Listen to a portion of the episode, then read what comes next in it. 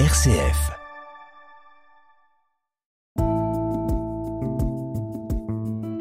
Regard chrétien sur l'actualité. Dorothée Scholz. Bonjour Martine Merveller. Bonjour Dorothée. Vous êtes théologienne, responsable de la formation initiale au diaconat pour le diocèse de Lyon. Et c'est avec vous aujourd'hui que nous allons porter notre regard chrétien sur les moments qui ont marqué l'actualité cette semaine. Et je vous propose pour commencer de revenir sur la nomination d'Elisabeth Borne lundi au poste de première ministre. C'est la deuxième femme, on le rappelle, à remplir cette mission après Edith Cresson lors du second septennat de François Mitterrand très ému lors de son premier discours. Je ne sais pas si vous avez eu l'occasion de le voir ou de l'écouter. Lors de la passation de pouvoir à Matignon lundi, elle a adressé un message tout particulier à toutes les petites filles qui aspireraient à des postes à, responsabilité en France en les invitant à aller au bout de leurs rêves. Alors que vous évoque cette nomination historique, Martine Merveller Bien, de la joie, oui, de la satisfaction, euh, en espérant que c'est pas que ça ne va pas rester une exception, mmh. parce que euh, je crois qu'il y a beaucoup de femmes très compétentes en France. Euh, je crois qu'en politique, euh, bah, qui regarde vers l'Église catholique, qui a fait de plus grandes avancées que le monde politique, il y a beaucoup, beaucoup de femmes en responsabilité actuellement. Et c'est une bonne chose, non pas parce que ce sont des femmes, mais c'est pour, euh, pour qu'elles ne soient pas absentes. Maintenant, au niveau de la compétence, je crois que le, regard d'une femme est quand même différent du regard d'un homme et peut apporter, je dirais pas de l'humanité en supplément, parce que ça serait faire injure aux hommes qui sont pleins d'humanité aussi, mais un regard de femme. Euh, on est, on est aujourd'hui dans, dans, une société qui se méfie, qui veut tout genrer, qui veut tout, euh, tout analyser. Je crois quand même qu'il ne faut pas oublier que il y a une vision du monde qui est partagée par les femmes, bon, évidemment avec beaucoup de, de, différences selon, selon les personnes, évidemment, mhm. mais la vision du monde des femmes ne doit pas manquer au monde politique, et c'est une très bonne nouvelle. Et j'aime beaucoup ce qu'elle a dit aux petites filles. Mhm. Voilà, parce que souvent c'est dans les représentations des jeunes années que des petites filles, au niveau de leurs études, par exemple, vont s'interdire certaines voies et c'est bien dommage. Alors à noter qu'à l'heure où nous enregistrons cette émission, nous ne connaissons pas encore la composition du nouveau gouvernement sur lequel la nouvelle première ministre travaille et tarde hein, pour certains à communiquer les noms. Plusieurs jours d'attente et de tractation que l'Élysée justifie en affirmant jeudi sa volonté d'avoir la meilleure équipe. Quel est le regard que vous posez sur cette composition et ce nouveau gouvernement à venir? Les attentes surtout qui sont très très fortes. Les attentes sont très fortes. Hein. Il, y il y a des enjeux le président Macron à Marseille a donné les enjeux. Et bon, on lui fait quelquefois le procès de ne pas être capable de tenir des promesses. Ça, je ne ferai pas ce procès à l'avance. En tout cas, moi, le, discours de Marseille m'a fortement impressionné. Et je crois qu'il y, a véritablement un enjeu, notamment de, prendre soin du climat. Euh, et j'ai trouvé dans le discours du président Macron quelque chose qui, qui se rapproche de ce que nous, chrétiens catholiques, euh, nous prônons, c'est-à-dire d'un développement intégral, d'une écologie intégrale. Et c'est mm. peut-être pour ça qu'il a appelé une femme pour ça. Je crois que, bon, euh, au-delà de ce qu'elle a pu faire dans d'autres ministères et dans une autre vie, c'est quand même une femme très compétente, sérieuse, qui se met pas en avant personnellement. Et donc, elle peut être effectivement un bon chef de gouvernement. Alors, attendons la suite. Alors, sachant que la suite, c'est justement lundi prochain, puisque le premier conseil des ministres de cette nouvelle équipe se tiendra donc ce lundi, soit la date du début de la période de réserve avant les élections législatives, parce que les enjeux sont très forts. Dans le reste de l'actualité, je vous propose de faire un point, comme chaque semaine, sur la guerre en Ukraine. Et c'est une première depuis le début de l'invasion russe qui a eu lieu mercredi. Le jugement d'un soldat de l'armée de Vladimir Poutine pour crime de guerre. On en parlait il y a quelques semaines. Ce jeune homme de 20 21 ans est accusé d'avoir tué un civil ukrainien au tout début de l'offensive. Il encourt la prison à perpétuité. Alors que vous évoque cette actualité dans ce conflit russo-ukrainien qu'on suit les semaines ensemble et qui ne cesse de continuer à faire des victimes civiles? Bon, après avoir travaillé sur un certain nombre de récits de la Seconde Guerre mondiale, je pense à la rencontre que Simon Wiesenthal a fait d'un jeune Allemand euh, qui avait euh, tué des Juifs. Ça m'a vraiment beaucoup touché en me disant, mon Dieu, il a 21 ans. Je pensais à lui, à ses parents, au contexte de guerre, qui était quand même un contexte qui n'est pas le contexte de la société civile habituelle. Et reste la question, mais je n'ai pas aucune réponse, faut-il juger de crimes de guerre pendant le conflit? Euh, Heureusement, euh, le, le, les droits de l'homme, enfin l'organisme responsable de, de, la veille des, des droits de l'homme va être vigilant sur les, la tenue du, du procès. J'oublie le nom, c'est pas grave, tout le monde comprendra. Mais je pense que c'est important effectivement d'être vigilant sur ces questions et qu'on ne soit pas dans une vision binaire. Euh, les affreux Russes qui tuent les, les, les mmh. Ukrainiens. En fait, il y a la question de l'affolement, il y a la question du, du climat de peur, de violence. Il a 21 ans. Il a droit aussi à un avenir. En même temps, il faut que justice soit rendue, mais est-ce que c'est le bon moment? C'est une vraie question.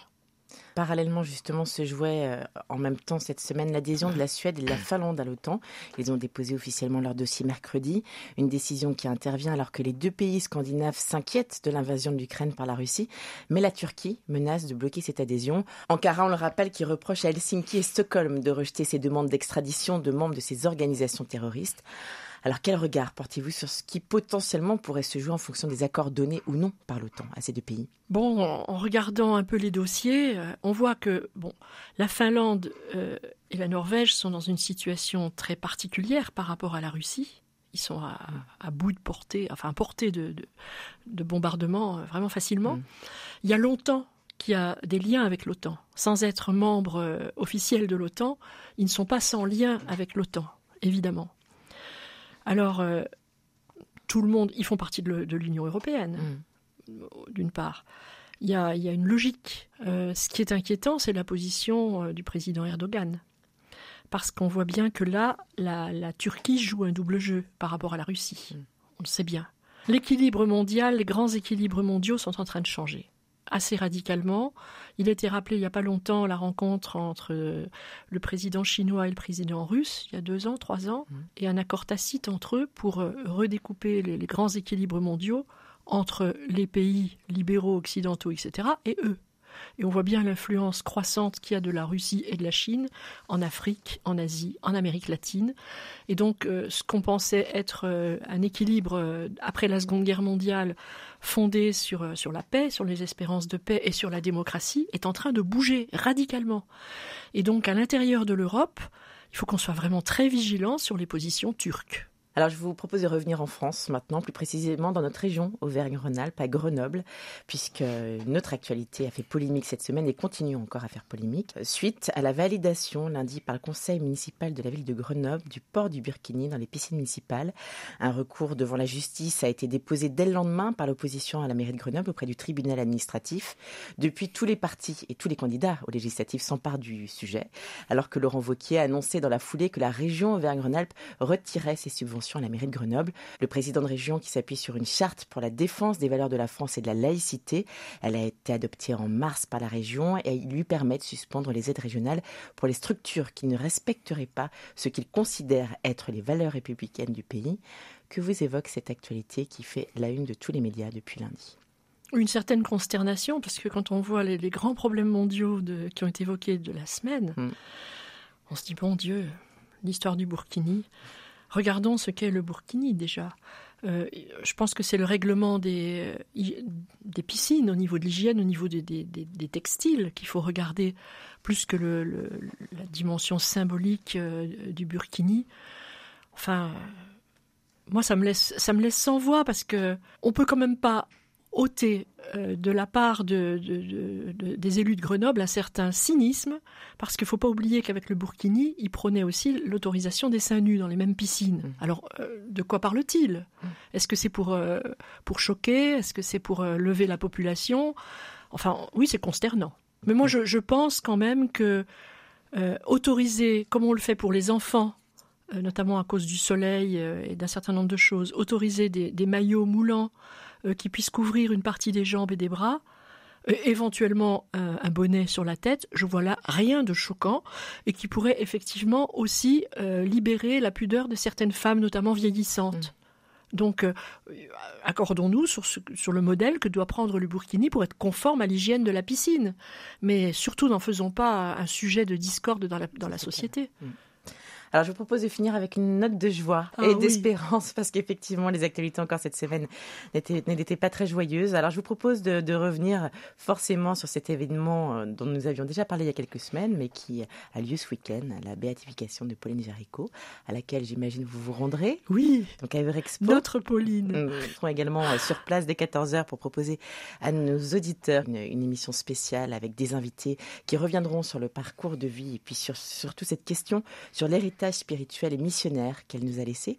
À cette question, justement, qu'est-ce que vous pourriez nous partager? Bon, au-delà de tout ce qui s'est, de tout ce qui s'est dit sur euh, l'œuvre de la propagation de la foi et, tout le reste, je trouve que Pauline est une femme ben, étonnamment actuelle. C'est-à-dire que quand on a, quand on, quand on, on pressent un besoin dans l'Église ou dans la société, et qu'on y met son énergie, ses forces de persuasion, euh, sa constance aussi, parce qu'elle était très constante dans ses demandes. Elle a été parfois rejetée, moquée, mm. parfois soutenue aussi. Faut pas, il y a beaucoup d'évêques l'ont soutenue aussi. Et je crois qu'elle elle a, été, elle a été vraiment constante, euh, ce qui montre aussi la fidélité à un appel qu'elle a pressenti, qu'elle a reconnu comme étant un appel venant du ciel. Euh, et donc, oui, c'est une bonne nouvelle. C'est une bonne nouvelle pour nous les laïcs. C'est quand même une femme, une laïque et, qui porte du fruit dans l'Église. Et c'est un très très beau fruit euh, que cette béatification de Pauline Jaricot, maintenant en attendant qu'elle soit déclarée sainte. Exactement. Prochaine étape. En tout cas, nous serons ensemble dimanche pour partager ce, ce moment à dimanche. À dimanche. Merci beaucoup, Martine. C'est un très bon week-end. Au revoir.